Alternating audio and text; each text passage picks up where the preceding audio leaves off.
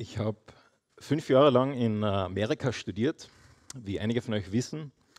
Und in dieser Zeit, vor allem während meines Bachelorstudiums, da haben wir in Häusern gewohnt. Äh, da war ein Haufen von Studenten, so zwischen sechs und elf Studenten vielleicht, die in einem Haus zusammen gewohnt haben. Und da hat es einen gegeben, das war so der, der Chef, der geschaut hat, dass die anderen die, die, die, das Geschirr abwaschen und das sauber ist und so weiter. Das war der Resident Assistant. Und ich habe das Privileg gehabt, auch ein Resident Assistant zu werden. Und dafür hat es ein Training gegeben.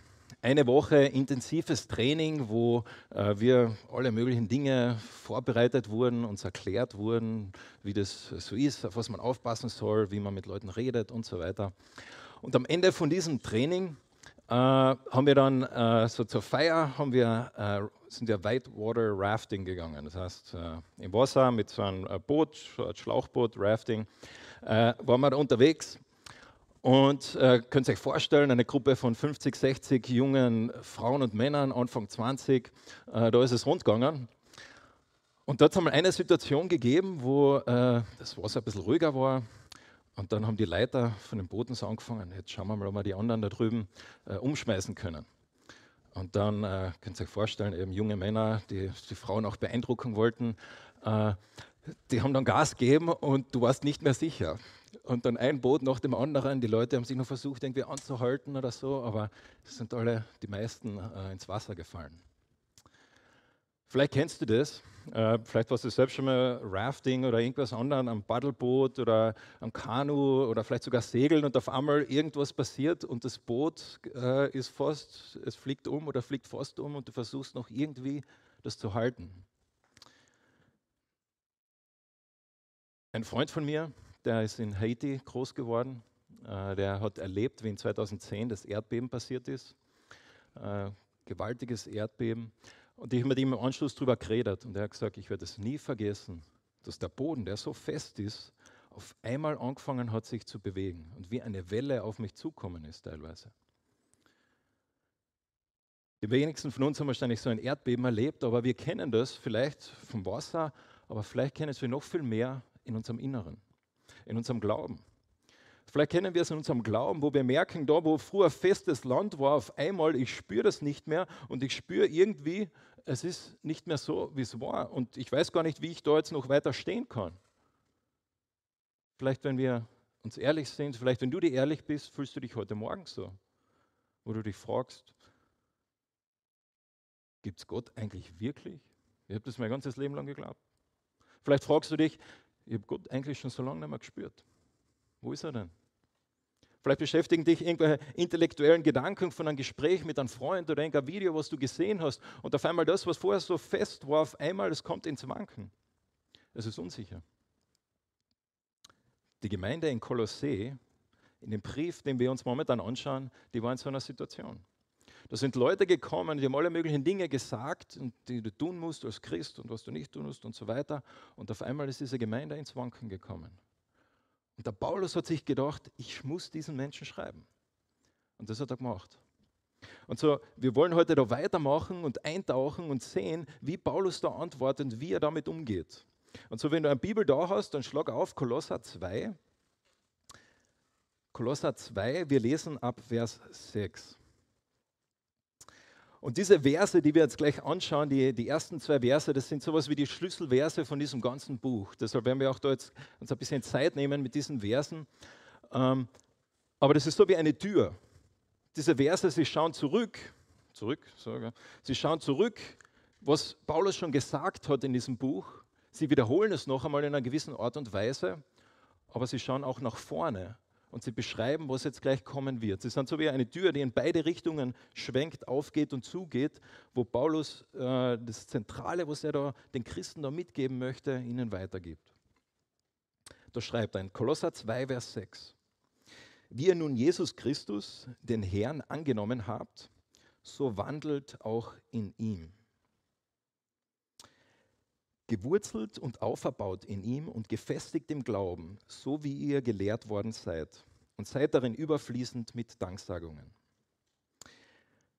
Paulus sagt, hey, ihr seid Christen, ihr habt euer Leben Jesus gegeben, das ist super, und ihr habt euer Leben Jesus gegeben, ihr habt an ihn geglaubt.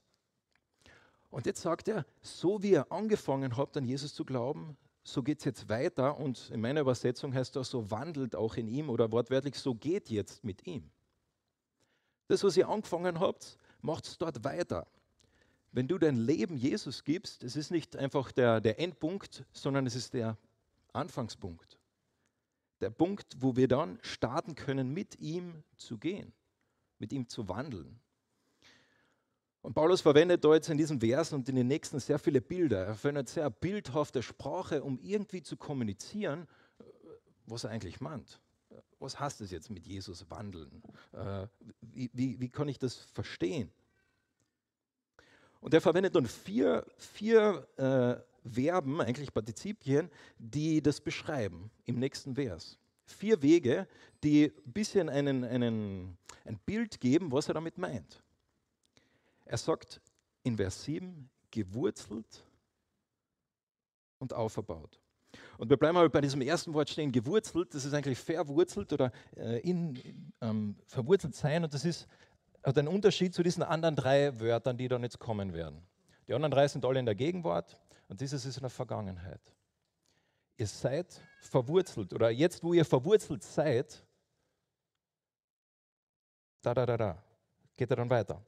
Und dieses Bild, was er da zeichnet, kommt aus der, die Gärtner unter euch, die können sich jetzt so was vorstellen, wenn du eine richtige Wurzel hast, du versuchst äh, das auszureißen, äh, das ist nicht so einfach. Ich habe da eine Situation bei mir zu Hause, äh, mein Lieblingsthema in meinem Garten, das ist meine Hecke. Die hat alle möglichen Probleme, aber eins der Probleme ist, sie hat einen, manche von diesen Bäumen, die haben einen Käfer drin. Dieser eine Kandidat da, der ist schon lange tot und ich habe sicher schon seit einem Dreivierteljahr vor, äh, den einmal auszureißen und einen neuen äh, reinzupflanzen. Aber ich habe es nicht gemacht. Wisst ihr, warum ich es nicht gemacht habe? Weil diese Pflanze ist 20 Jahre alt, steht ganz eng neben diesen anderen Pflanzen nebenbei. Und ich weiß ganz genau, wenn ich da anfange zu graben, da wird eine große, dicke, fette Wurzel sein, die wahrscheinlich mit den anderen irgendwie verbunden ist. Ich kann nicht einfach die rauszupfen wie ein Löwenzahn, sondern der ist tief drin der ist tief drin verwurzelt in dieser Erde. Und das ist das Bild, was Paulus verwendet, wo er sagt, hey, wenn du mit Jesus gehst, das Erste ist, dass er dich verwurzelt hat. Du bist verwurzelt worden in Jesus. So, wie gesagt, das ist eine bildhafte Sprache, aber das Bild ist, das ist der Boden, dieser Boden ist Jesus. Und wenn wir unser Leben Gott geben, dann nimmt er uns aus diesem Bereich, wo wir vorher waren, und er pflanzt uns um in diesen neuen Boden. Der wurzelt uns da drin rein. Verwurzelt in Jesus. Das Spannende bei Wurzeln ist, man, man sieht sie ja normalerweise wenig. Also man sieht, ja, äh, man sieht die Wurzeln da nicht. Wir sehen die Wurzeln nur, wenn sie ins Licht kommen.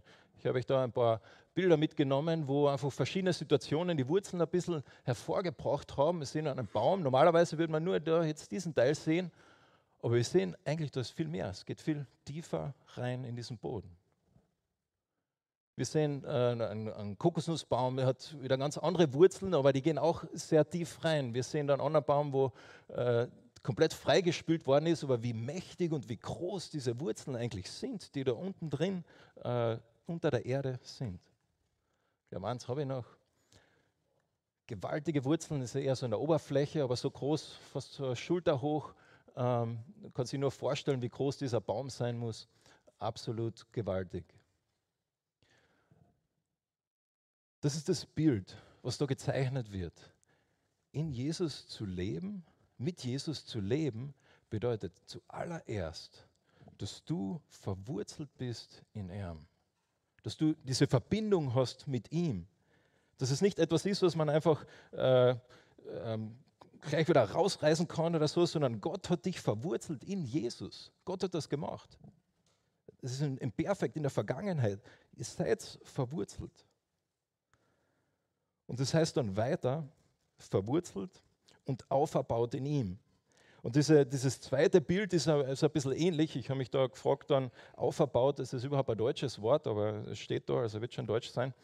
Ähm, aber dieses kommt jetzt eher aus, aus dem, dem Bau, aus der Baubranche. vorhin war es dieses aus der Agrarbranche, dieses Bild von einem Baum, der verwurzelt ist, und jetzt ist dieses Bild eines Gebäudes, wo ein Gebäude dasteht und wir sollen jetzt aufgebaut sein auf Jesus. Wie gesagt, bildhafte Sprache, aber stell dir mal vor, du hast ein Fundament und du baust da drauf etwas. Das ist das Bild, was da verwendet wird, was es heißt, mit Jesus zu leben. Und ich denke ganz praktisch in meinem Leben bedeutet das, bedeutet das, dass ich mich fragen muss, okay, diesen Baustein, den ich da gerade in meinen Händen halte, ich kann ihn in diesem Bereich, äh, auf diesem Bereich bauen oder ich kann ihn hier auf diesen Bereich bauen. Wo baue ich ihn hin? Wo baue ich meine Zeit hin, die ich habe? Wo baue ich meine, meine Gaben hin? Wo baue ich das hin, was Gott mir geschenkt hat? Meine Finanzen, meine, ähm, meine Beziehungen. Wo, wo baue ich sie hin? Und interessant, ganz wortwörtlich, auferbaut nicht auf ihn, auf Jesus, so dieses Bild, so da ist ein Fundament und wir bauen da etwas drauf auf, sondern auferbaut in ihm. Äh, fast noch komischer, wenn man so will, gell, dieses Bild. Aber Paulus sagt da vorher das schon, wo er darauf eingeht, wo er sagt in äh, Kapitel 1, Vers 13, Gott hat uns aus der Herrschaft der Finsternis errettet und versetzt in das Reich des Sohnes, seiner Liebe. Gott hat uns da rausgenommen aus diesem Bereich der Finsternis, wenn es jetzt zwar so Dimensionen beschrieben, fast schon. Und diese zwei Dimensionen, und ich habe jetzt die Wahl, okay, baue ich in diese Dimension, in diesen Bereich oder baue ich in diese Dimension oder diesen Bereich? Das ist das Bild, was Paulus hier, hier zeichnet, was es heißt, mit ihm zu leben. Und dann drittens, gewurzelt, etwas, was in der Vergangenheit ist, auferbaut, etwas, was in der Gegenwart ist, das ist äh, im Präsens, das heißt etwas, was kontinuierlich passiert. Man könnte auch sagen, jetzt, wo ihr verwurzelt worden seid, baut kontinuierlich in ihm. Und dann weiter, wieder ein Präsens, und seid kontinuierlich ständig gefestigt im Glauben gefestigt im Glauben. Fest zu stehen im Glauben. Gibt einen anderen Vers, wo dieser Ausdruck verwurzelt verwendet wird in der ganzen Bibel, das ist Epheser 3. Da heißt, ich bitte ihn, dass Christus durch den Glauben in euch lebt und ihr fest in seiner Liebe wurzelt und auf sie gegründet seid ich, ich finde den Ausdruck so genial, in seiner Liebe wurzeln. Äh, stell dir eben so einen Baum vor mit diesen Wurzeln, der da richtig über Jahre sich da äh, reinwächst. So ist dieses Bild, was Paulus zeichnet, dass wir reinwachsen dürfen und sollen, sein Gebet, dass wir reinwachsen in die Liebe Jesus. In diese Beziehung mit Jesus. Und so, wir haben diese drei Bezeichnungen, die ein bisschen beschreiben, was es heißt, in Jesus zu leben, mit ihm zu wandeln, verwurzelt zu sein, kontinuierlich auf ihn aufzubauen, mit allem, was ich bin, was ich habe, was ich kann, und kontinuierlich gefestigt zu sein auf ihn im Glauben. Und dann gibt es ja noch eine vierte Sache, also gefestigt im Glauben, so wie ihr gelehrt worden seid, und seid überfließend mit Gebet also steht da gar nicht da, und seid überfließend mit äh, Bibellesen. Ähm, steht auch nicht da. Steht, seid überfließend mit Danksagungen. Interessant. Und ich, glaube, man muss das eine nicht gegen das andere ausspielen, aber er verwendet vier Partizipien, vier Wege, um zu beschreiben, was es heißt, dass du mit Jesus verbunden bist. Und der vierte Weg ist Dankbarkeit. Das ist etwas, was mir noch nie so jetzt in der Art und Weise aufgefallen ist, aber Paulus sagt da, ein reifer Christ, jemand, der tief verwurzelt ist in Jesus, ist ein Christ voller Dankbarkeit. Und ich habe dann ein bisschen nachgedacht in meinem Leben. Es gibt einige Personen, die, zu denen ich aufschaue im Glauben, die mir echt ein Vorbild sind. Und hab, bin einmal durchgegangen, wirklich in meinem Kopf, die, äh, diese Personen, habe gedacht, ist das eine dankbare Person? Und in meinem Fall muss ich wirklich sagen, alle Personen, zu denen ich aufschaue, wo ich, die ich erachte als Menschen, die wirklich im Glauben tief stehen, das sind einfach durch und durch dankbare Menschen. Sie sind es einfach. Und du kannst jetzt einmal selbst überlegen, in die Personen, zu denen du aufschaust, wenn du, äh, die du im Glauben als jemand auch, dass die tief stehen, sind das dankbare Menschen. Ich denke, dass Paulus da beschreibt, was es heißt, in Jesus tief verwurzelt zu sein und dass ein Ergebnis oder etwas, was es heißt, tief in Jesus zu sein, ist ein dankbarer Christ zu sein. Wir haben als Gemeinde vor zwei Jahren uns einige Werte festgelegt, wie wir gesagt haben, wie wir miteinander leben wollen, was uns wichtig ist. Und einer dieser Werte war, wir handeln aus Dankbarkeit. Und damals habe ich mich gefragt, okay, ja, Dankbarkeit ist schön und gut, aber ist es wirklich so wichtig, dass wir das jetzt da mit in diese Listen aufnehmen und so weiter?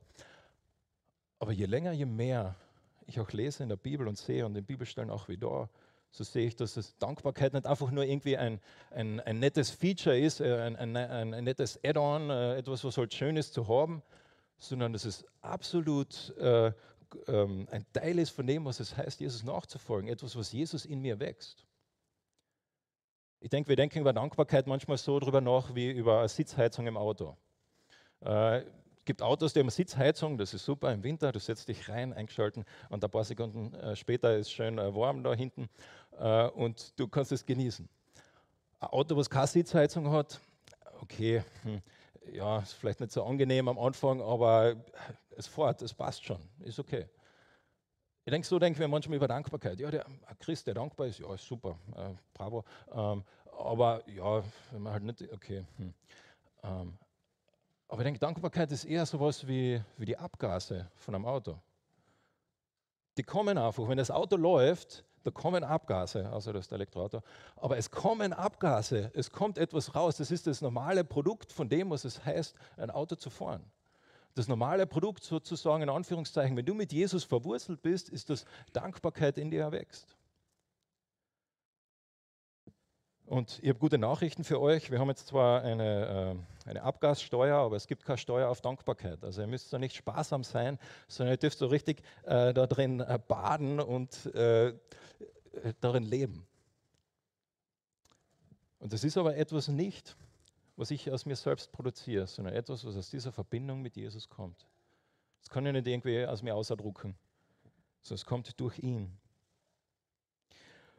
Und so, Paulus beschreibt da in diesen zwei Versen, er beschreibt das Zentrum von dem, was er in diesem Buch sagen möchte. Er sagt, hey, schaut mal, wie genial Jesus ist und wie das Leben angefangen hat in ihm, im Glauben.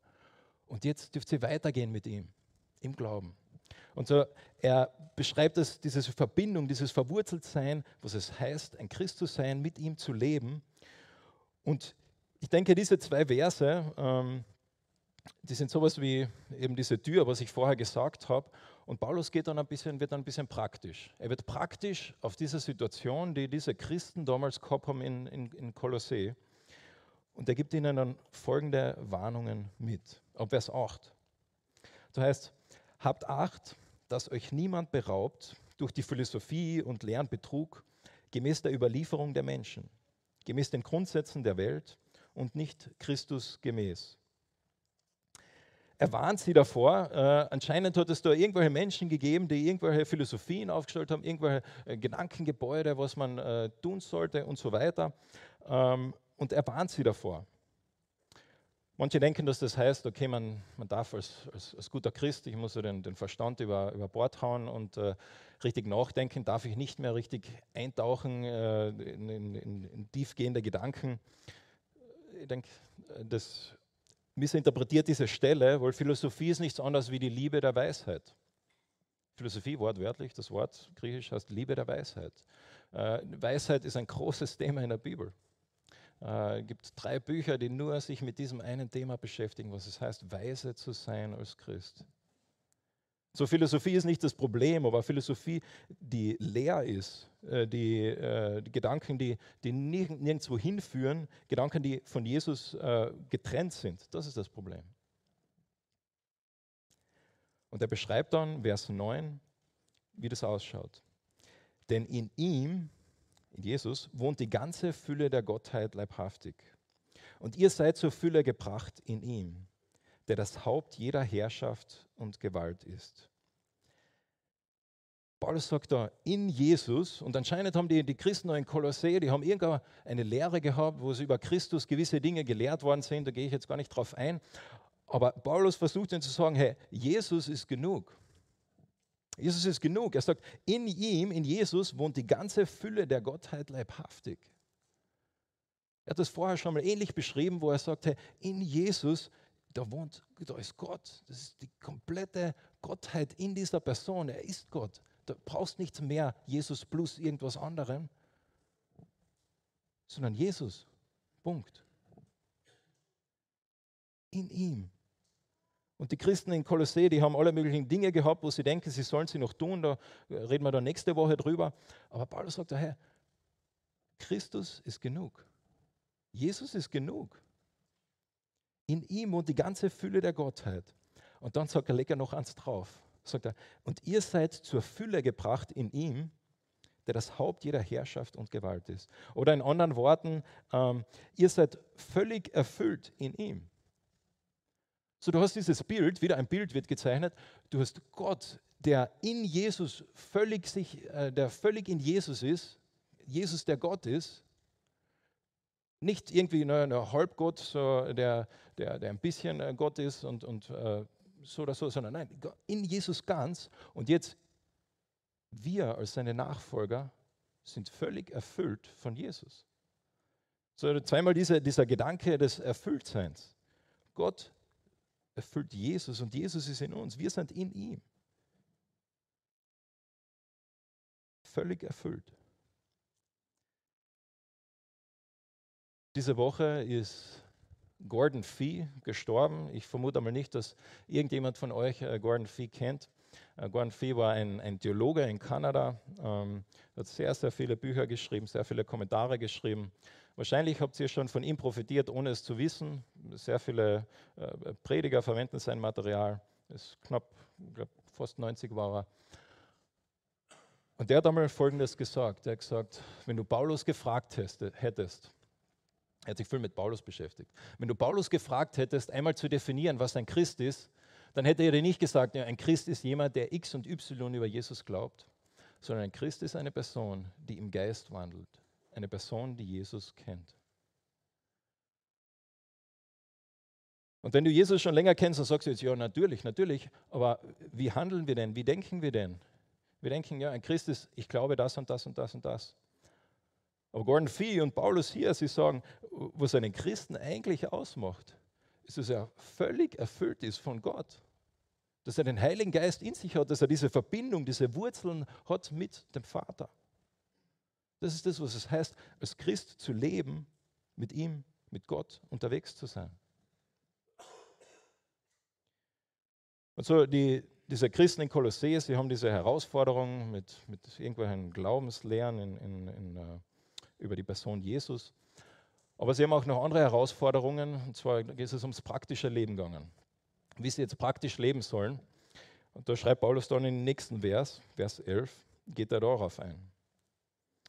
In ihm seid auch ihr beschnitten mit einer Beschneidung, die nicht von Menschenhand geschehen ist, durch das Ablegen des Fleisches, der Sünden in der Beschneidung des Christus. Da ihr mit ihm begraben seid in der Taufe, in ihm seid ihr auch mit auferweckt worden, durch den Glauben an die Kraftwirkung Gottes, der ihn aus den Toten auferweckt hat. Er hat euch, die ihr tot wart, in den Übertretungen und dem unbeschnittenen Zustand eures Fleisches mit lebendig gemacht, indem er euch alle Übertretungen vergab. Okay, wenn du das jetzt gerade zum ersten Mal hörst, dann äh, was, was, was, sagst du da, Paulus? Von, von was redest du da? Paulus redet dort zu diesen Christen und die haben diese große Frage gehabt. Eine Frage, die, die für sie sehr brennend war in, in ihren in Kreisen, äh, die viele Menschen beschäftigt hat ähm, die uns sehr wahrscheinlich nicht mehr beschäftigt. Die Frage ist, als Christ muss ich mich beschneiden lassen? Bin mir sicher, heute Morgen, du bist aufgewacht und hast dir die gleiche Frage gestellt. Ähm, es war eine Frage, die für sie damals wichtig war. Ein Jude, ein guter Jude, hat sich beschneiden lassen, beziehungsweise die Eltern haben ihre Kinder beschnitten. Und das war ein Zeichen dafür, dass sie zu dem Volk gehören. Es war ein Zeichen dafür, dass sie zu dem Volk Israel gehören, zum Volk Gottes, dass sie dazugehören möchten, dass sie ein Teil davon sind.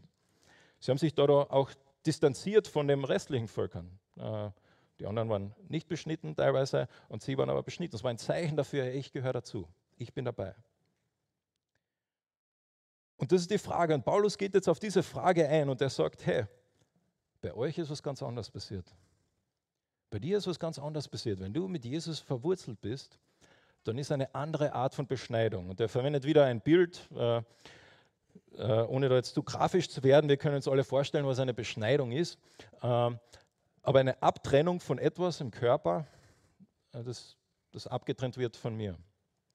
Und Paulus sagt, da weißt du was, wenn du zu Jesus gehörst, dann hat Jesus deinen ganzen Körper, dein alles genommen, deine Bordhaar, deine Haare, deine Zehen, alles, was zu dir gehört, deine ganze Person. Und er hat diese ganze Person beschnitten. Er hat diese ganze Person herausgenommen, diese ganze Person genommen und gesagt, sie gehört mir. Du bist mein. Und das drückt sich aus in der Taufe. Und so deshalb redet Paulus hier von der Taufe, dass wir mit Jesus gestorben sind und wirklich wortwörtlich, wir sind mitgestorben mit ihm, mit begraben, Vers 12, mit auferweckt und dann Vers 13, mit lebendig gemacht. So alles, was Jesus durchgemacht hat, wenn du zu Jesus gehörst und du sagst, hey, das glaube ich, dann sagt Paulus da, weißt du was Geniales? Dass Gott dein ganzes altes Selbst genommen hat und es ist mitgestorben mit Jesus. Und der ist aber nicht da stehen geblieben, sondern hat dich mit auferweckt mit Jesus. Diese Hoffnung, dass Jesus auferweckt worden ist und wir schon jetzt das erleben können in gewisser Art und Weise. Wir sind mit lebendig geworden in ihm. Er hat euch alle, die er tot wart, in den Übertretungen und dem unbestimmten Zustand eures Fleisches mit ihm lebendig gemacht, indem er euch alle Übertretungen vergab. Wir heute fragen uns nicht so sehr, was ist Beschneidung, brauche ich das und so weiter. Sehr wahrscheinlich äh, hast du vielleicht auch nicht diese Frage, äh, wie ist jetzt die Person Jesu, äh, der, ähm, vielleicht sind diese Dinge für dich klar. Aber ich habe mich dann gefragt, als ich das so gelesen habe, was sind so diese Dinge, die, die wir haben in unserem Leben, die Paulus da jetzt vielleicht angesprochen hätte. Ich glaube, Vers 6 und 7, wo es um diese Verwurzelung geht, die wäre gleich gewesen. Aber was wären diese anderen Verse gewesen? Was wären diese Dinge gewesen, wo wir gesagt haben, ja, Jesus ist super, aber wir brauchen noch etwas. Jesus plus, bla bla bla. Ich weiß es nicht, was das für dich heute wäre, was das für uns heute wäre. Vielleicht würde er ansprechen unsere Gestresstheit, dass wir ständig so in diesem Alltag Trott drin sind, das zu tun, dort zu tun, dorthin zu gehen, dort einen Termin noch machen, das noch erledigen, dass wir das Wichtigste vergessen. Vielleicht würde er auch das Gegenteil ansprechen. Vielleicht würde er ansprechen, dass wir apathisch geworden sind, dass wir einfach eine gewisse Routine entwickelt haben. Ja, Sonntag komme ich her, ähm, ja, ich mache auch das. Ähm, es hat sich so eine gewisse Routine in meinem Leben, äh, wie ich mein Christsein jetzt auch für mich schön angenehm ist, entwickelt, aber wo ich gar nicht mehr erwarte, dass Gott eigentlich noch wirkt. Wo ich vielleicht gar nicht mehr erwarte, dass Gott wirklich auf meine Gebete antwortet, dass er wirklich was verändert in dieser Welt aufgrund von meinen Gebeten. Wo ich vielleicht gar nicht mehr erwarte, dass Gott wirklich die Kraft und die Macht hat, dass mein Freund oder mein Nachbar tatsächlich zum Glauben kommt. Ich weiß nicht, was es wäre, was Paulus da ansprechen würde, auch wenn er dir jetzt da schreiben würde, aber ich weiß Folgendes und diese Frage gebe ich dir mit. Ich weiß, was seine Antwort ist. Und die möchte ich euch auch mitgeben. Nicht nur die Frage, sondern auch die Antwort. Und die Antwort steht in Vers 14. Und er hat die gegen uns gerichtete Schuldschrift ausgelöscht, die durch Satzungen uns entgegenstand, und hat sie aus dem Weg geschafft, indem er sie ans Kreuz heftete. Als er so die Herrschaften und Gewalten entwaffnet hatte, stellte er sie öffentlich an den Pranger und triumphierte über sie. Was auch immer es ist, das gegen uns spricht, das, das vielleicht uns beschäftigt. Gott hat das genommen und hat es an dieses Kreuz genagelt. Gott hat es genommen und hat es an dieses Kreuz genagelt diese Schuldschrift, wie es da heißt, äh, und dieses Bild ist wirklich Hans ähm, ähm, ähm, von, vielleicht von einer Tafel, wo etwas steht und es wird ausgelöscht. Es wird ausgelöscht. Gott hat das gemacht. Wenn heute da vorne, da ist noch Platz, äh, ein Jude aus dem ersten Jahrhundert oder ein Römer aus dem ersten Jahrhundert da wäre, ich bin mir sicher, der hätte wahrscheinlich mir gar nicht zuhören können heute. Zum einen, weil ich nicht aramäisch rede, aber zum anderen, weil er von etwas abgelenkt wäre. Wisst ihr, von was er abgelenkt wäre? Er war abgelenkt von dem hinter mir da, von diesem Kreuz. Für einen Juden, für einen Römer im ersten Jahrhundert ist dieses Kreuz einfach ein Bild des Grauens. Das ist ein Bild des Todes. Das ist ein Bild des, äh, des, des Schreckens. Und wir können das gar nicht mehr so nachvollziehen, weil, wir leben in einer anderen Zeit, einer anderen Welt. Ähm, aber vielleicht kann ich es kann äh, äh, so beschreiben und ich habe euch das schon angedroht äh, bei der Gemeindeversammlung. Es kommen jetzt in Zukunft Geschichten von Babys und so weiter, also ich möchte euch nicht enttäuschen heute. Ähm, es ist interessant, wenn du einen Babynamen suchst, äh, sagen wir mal ähm, für dein, ja, kannst ein Baby und suchst einen Babynamen, da fallen vorneweg schon einmal ganz viele Namen einfach, die sind keine Option mehr. Warum sind sie keine Option mehr? Weil du kennst irgendwen, der den Namen hat und die Person, die Assoziation mit dem äh, passt nicht. Also irgendwas war da. Also ich weiß nicht, vielleicht hast du einen, einen, Cousin namens Klaus und der Klaus hat dir, wo du ein Kind warst, einmal Spielzeug gestohlen. Äh, und deshalb sind alle Klause, die du jetzt triffst, äh, sind ein bisschen fragwürdige Gestalten. Aber es ist spannend, was passiert, wenn jetzt, keine Ahnung, der Klaus, andere, ein anderer Klaus wird Nachbar und auf einmal befreundest du dich mit ihm. Äh, und du merkst, hey, der ist ja ganz lässig und eine Freundschaft entsteht. Und auf einmal nimmt diese neue Person den Namen Klaus und es verändert die Bedeutung. Auf einmal ist es was Positives. Ja, der Klaus, ja, ein guter Kumpel und so weiter und so fort. Das ist passiert mit diesem Kreuz. Für einen Juden, der da sitzen würde im ersten Jahrhundert, war das circa so, als würde jetzt hinter mir ein elektrischer Stuhl hängen. Als würde hinter mir eine Guillotine hängen. Der wird sich einfach denken, haben die noch alle Tassen im Schrank? So ein Bild des Grauens und des Schreckens. Elektrischer Stuhl ist eigentlich noch eine recht angenehme Methode, um zu sterben. Aber das da, da. Und Paulus sagt da, was Jesus gemacht hat, dass er dieses Bild genommen hat, diesen Ort des Schreckens und des, äh, des Grauens genommen hat und ihn zu einfach etwas komplett gewaltigen, positiven, guten gemacht hat, wo jetzt unsere Schuld dort hängt wo das ein Ort ist des Triumphes und alle Herrschaften und Gewalten. Und das ist ein, Ausdruck für, für ähm, Engel, Dämonen, für äh, übernatürliche Wesen. Er hat sie entwaffnet.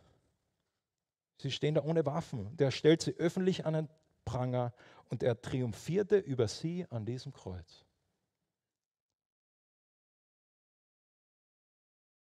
Das ist die Antwort, die Paulus mitgibt auf diese Frage.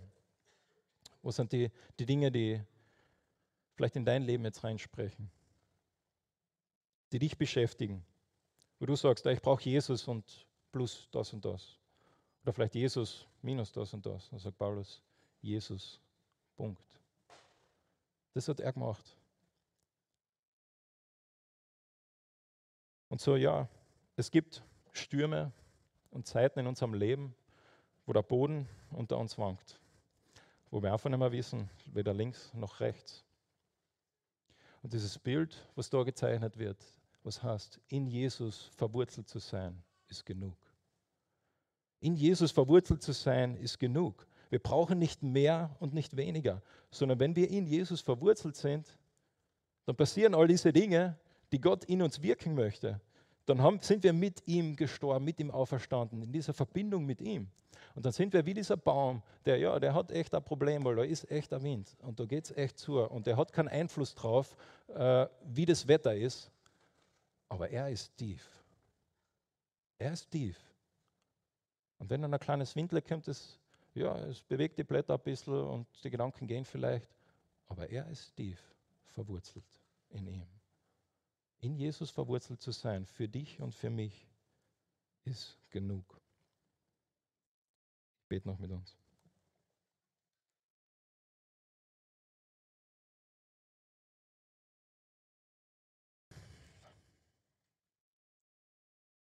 Jesus Christus, wenn ich auf mein eigenes Leben schaue, dann passiert es so schnell, dass ich meine Wurzeln irgendwo anders äh, reinpflanze und darauf vergisst, dass du mich schon in eine, als ganze Person wo reingepflanzt hast, nämlich in Jesus.